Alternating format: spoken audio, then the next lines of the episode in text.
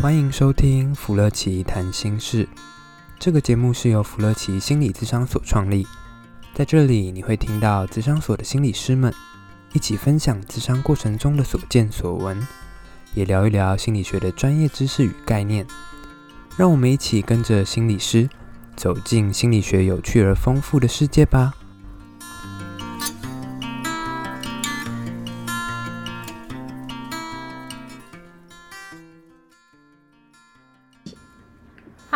家好，欢迎来到第十期第十七集的福乐奇爱播客。今天我们小编以及雅淳老师是回应大家的期待吗？我们来填坑了。大家还记得我们上次聊到了什么吗？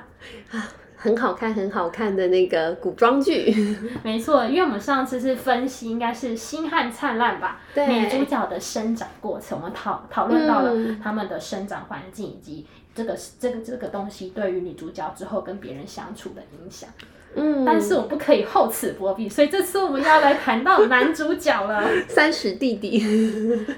那小编先私心一下，因为我们从小飞流的时期看到他变成林不疑，有种觉得哇，他长大了的感觉。这个，所以这个是小编的私心推荐吧？对，他真的长大了，就是从那个之前那部是什么？呃，嗯，琅琊榜。对，琅琊榜。在最早之前，他演小哪吒。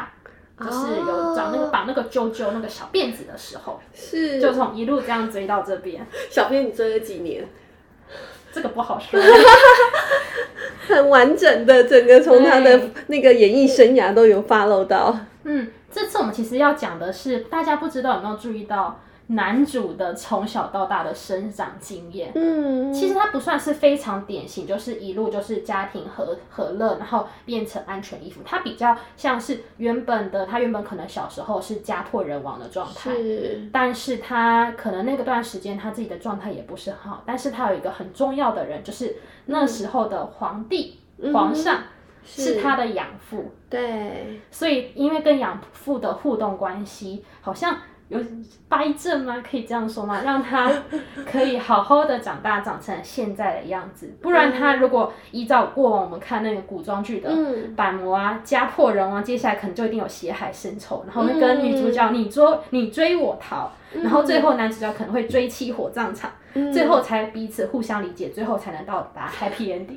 可是他不是，林不疑不是哎。嗯，你的意思是说，就是以前看的这种男主角的故事，他一定要经过一些那种打斗啊，然后争执啊，然后要报仇啊等等的，然后最后才会迈向一个完美的结局。对，好像过去都会是这样子，但是他不是，他一刚开始就蛮真诚的嘛，嗯、在对对女主角。的情感方面都蛮直接、蛮真诚，不会遮遮藏藏的。是，你的意思是说，他其实在这个嗯这部剧里面的时候，他对于那种情感的表达是很直接的，然后也不会拐了个弯说话啊，或者是呃没有办法很真诚的去面对他自己的感情。对啊，我觉得他最不一样就是他对于情感方面不会很别扭，嗯，就不会感觉很暧昧。就会不会让人家觉得说，你为什么不说？为什么不把自己的情感说出来？对，他在这边是很不一样的啊。这让我想到，其实上一次，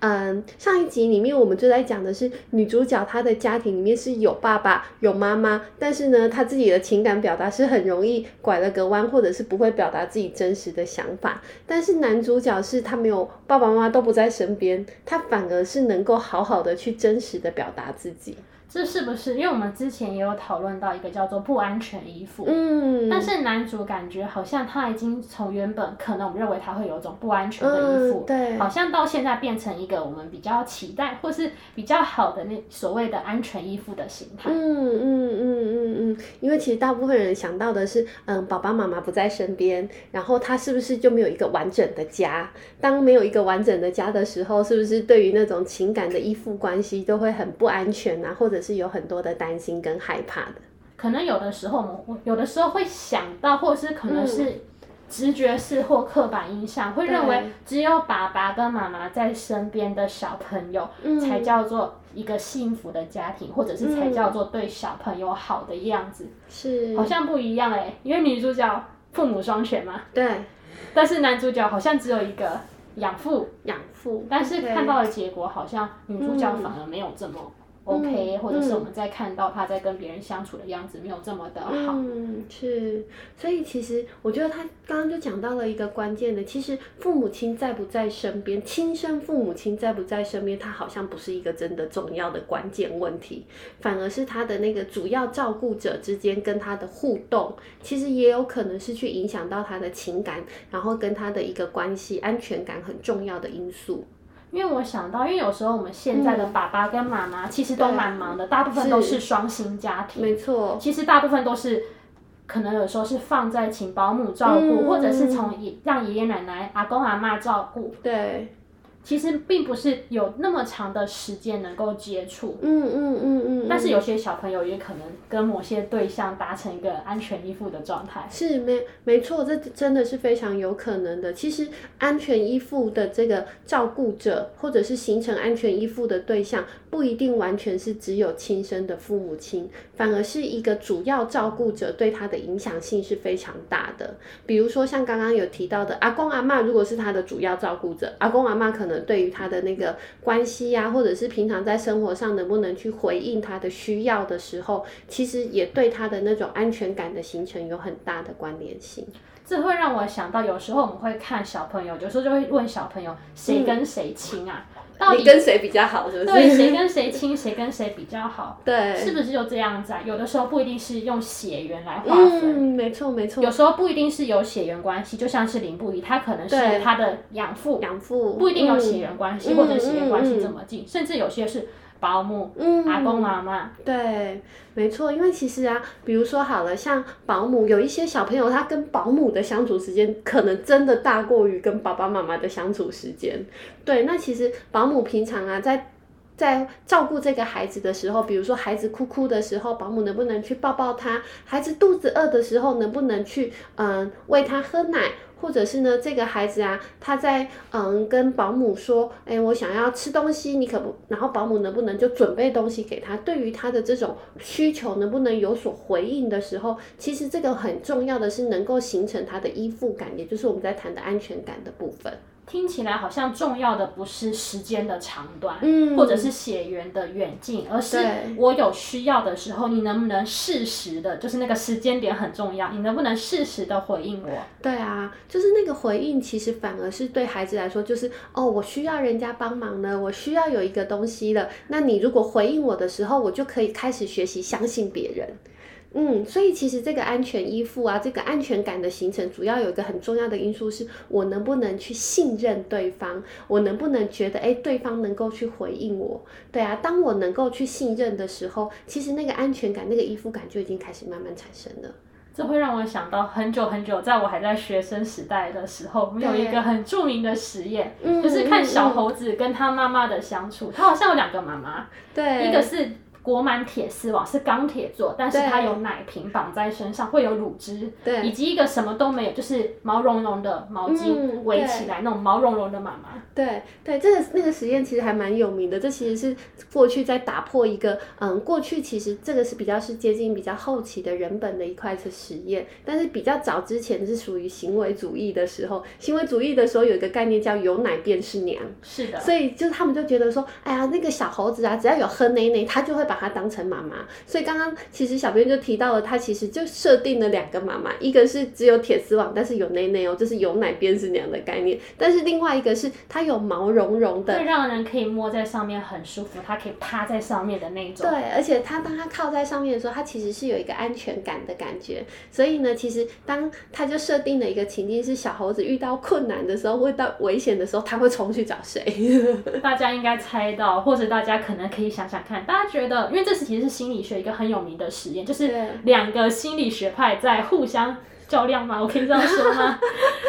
最后的结果其实是小猴子可能一般的时候是会去跟奶妈有钢铁妈妈那边喝奶奶或者是喝乳汁之类的，但是很特别的是，一旦遇到有威胁或者危险的时候，他完全不敢钢铁妈妈，对，他反而是冲向那种毛巾毛茸茸毛茸茸的妈妈那边，抱在她的身上。对，因为其实，在那个毛茸茸的部分，就是哎，他在冷的时候，或是他在需要的时候，他可以从那里得得到回应，或者是得到一个安全感的感觉。反而在那个过程里面，他的安全依附就会慢慢的形成了这样子。嗯，所以其实我觉得，就回到刚刚讲的，不是有奶便是娘，不是说哦，我为你，我平常那个。呃，生你的就是妈妈，然后就会形成他一个很主要的依附对象，反而是那个主要照顾者能不能去回应他，他的回应的品质是怎么样？其实呢，对于一个小朋友的发展的过程就会很重要。这会让我想到，因为有的时候真的爸爸妈妈真的是很努力在外赚钱打拼，嗯，想要给小朋友一个更好的环境，对。但是有的时候他们也很委屈，为什么我在外面辛苦这么久，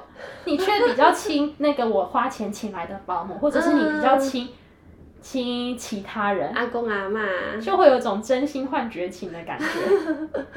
对啊，其实真的是因为在那个照顾的过程里面，小朋友其实还是会有情感的连接的。对啊，那个情感的连接，其实某一部分对于小朋友的发展的过程，尤其是我们在谈的这种安全感，是格外重要的。特别是小时候吧，因为小时候，嗯、特别是小 baby 的那个时候，是培养信任感，或者是。我会愿意跟那个人相处，或是互相互动的一个很重要的时期。嗯，对啊，所以我就回到刚刚在谈的这段故事里面，就是那个养父，养父虽然不是亲生他的对象，但是好像等于说，嗯，刚刚其实有听到是养父其实都会在跟他互动的时候，可以去回应他，去照顾他。虽然养父是一国之君，一国之主，日理万机，嗯，但是其实可能可以拨出来的时间是真的比较少的。嗯，但是。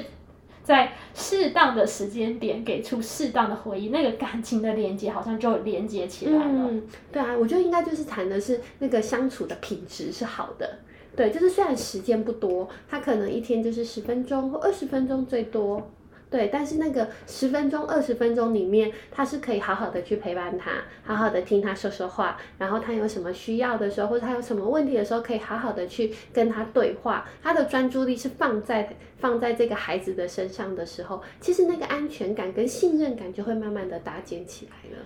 雅春老师，我觉得这个好重要，可以再多说一点吗？因为这感觉跟我们现代人的生活真的蛮像的。因为有的时候是真的逼不得已要花出去外面赚钱，对，是为了要维持家计，但是不代表说他不关心或者是不爱孩子。嗯，但是可能又卡在，因为真的相处的时间变少了。对，所以要怎么样创造一个有品质的互动关系？感觉对于现代人。时间是金钱，然后是金钱很少的状态是很重要的。我们可以怎么做，创造一个比较有品质的互动关系呀？对，我觉得刚刚顺着小编讲，其实我很多的个案的爸爸妈妈来的时候，就会说：“老师啊，我你看我平常工作都那么忙，都到八九点才回家啊，那个时候小朋友都要睡觉了啊，我怎么有时间去陪他玩？”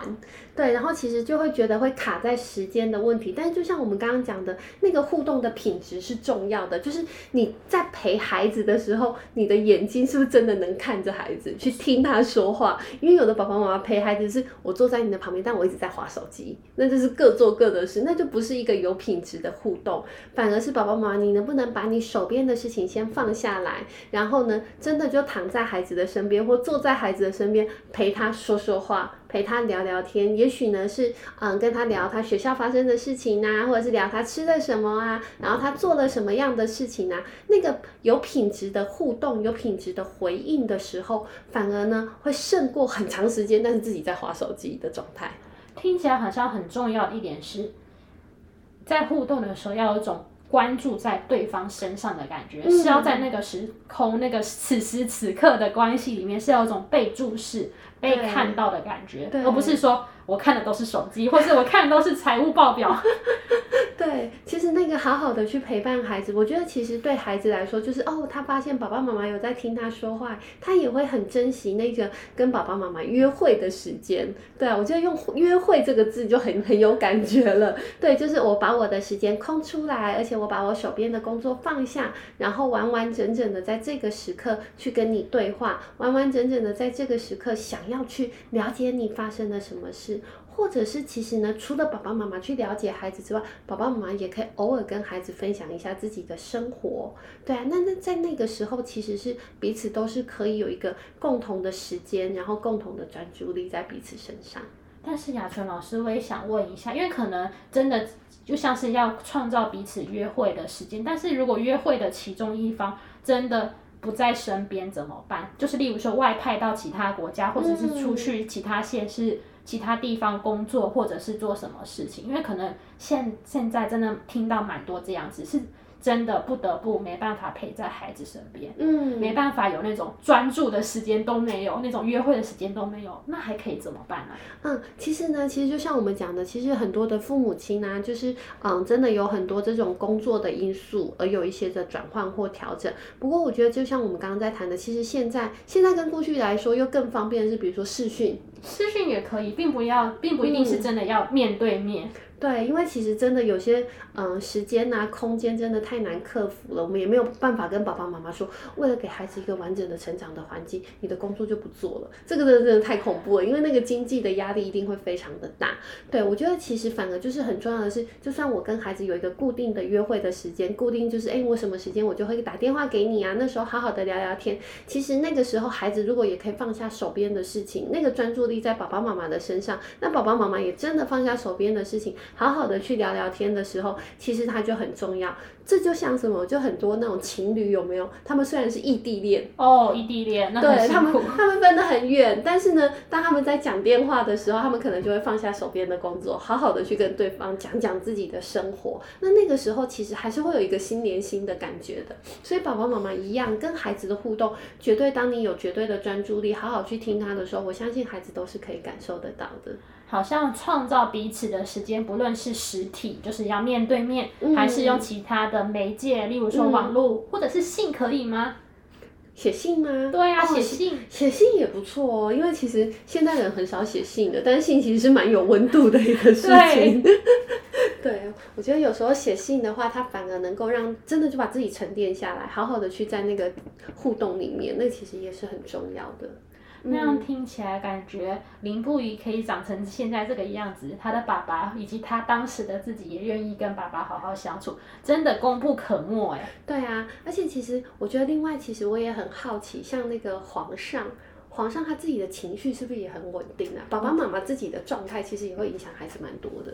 哦，你知道那个皇上他是被誉为明君之相，就是会有一个很有成就一，所以我觉得他应该算是蛮稳定，至少他在。跟男主的相处的时候，他没有太多的情绪化，或者是，或者说不能是没有情绪化，就是他愿意说，而且他是可以好好的说出来。他们的相处其实是长成这样子的啊，就是其实那个皇上是可以自己去说自己的事情，然后也会很平静的去听孩子的一些话语，这样子。那个皇上感觉 EQ 蛮高的啊，真的，对，EQ 蛮高的，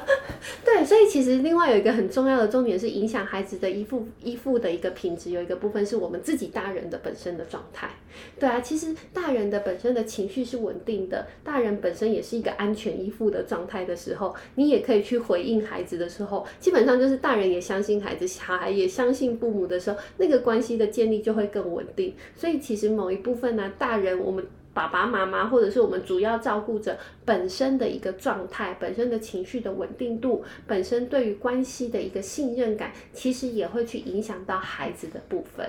所以听起来，可能跟孩子相处的那个大人，那个照顾者，他自己的状态也很重要。对，所以要相处的时候，好像就要找一些比较合适的时间以及合适的方式。嗯、对，如果生气的话，应该就是暂时也。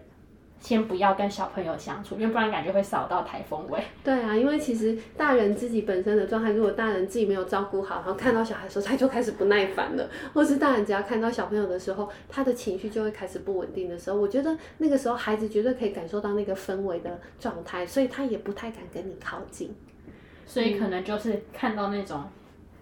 那个。身身身体周围都布满乌云的时候，小朋友应该就会 默默的远离，就很难促成那种可以交心的机会。对啊，所以其实我们爸爸妈妈自己把自己照顾好，其实是很重要的。照顾好自己，才能够好好的去照顾孩子。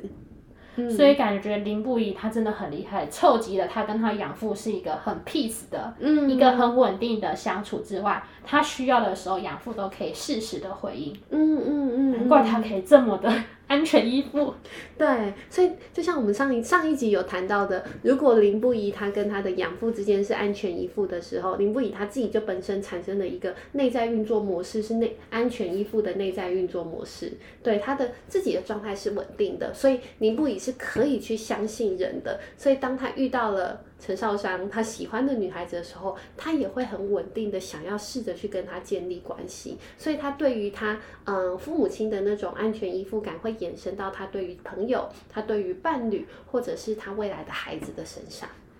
所以感觉林不疑就像一个安全的堡垒，就是可以矗立在那边，就很稳定，嗯、也不会因为任何变故，也可以赢赢得了那种风吹雨打。对，没错，对啊，嗯，所以感觉好像这样子安全依附，好像不止可以对自己以及他人两个都好像都可以产生一些嗯功效吗？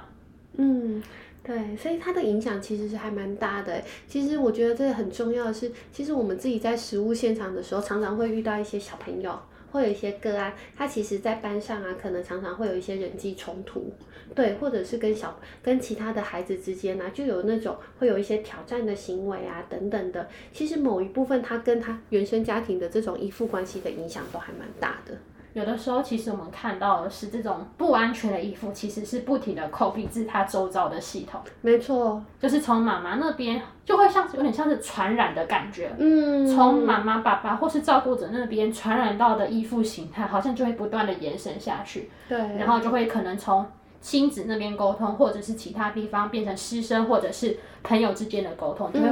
让自己的周遭不自觉的就变成很不安全的感觉。对啊，所以其实到后来，其实我们就会发现很多的小朋友，他到后来其实有时候在人际上对人是充满敌意的，或者是他遇到从同学的时候就有很多的那种不安全感，就有很多的猜忌，然后后来就会像陈少生一样，在遇到那个喜欢的人的时候，就会你追我逃啊，或者是设很多的那种考验关卡之类的。雅春老师，你要不要来猜猜看？因为现在还没演完嘛。对。你觉得他们之后的走向是可以变成一双方都变成安全的依附呢，还是林波仪会被陈少商感染，变成也变成疑神疑鬼，变成不安全的依附？我觉得安全依附的人，他其实一直都是稳定的，他反而可以去改变不安全依附的人，因为他的安全依附会让他自我是稳固的。对啊，所以我相信他们应该会不错吧？应该是会 happy ending 的。我比较喜欢看 happy ending 的故事。可是有的时候 bad ending 也不错呢。啊，那我也很难过，我就不敢看了。好，各位观众，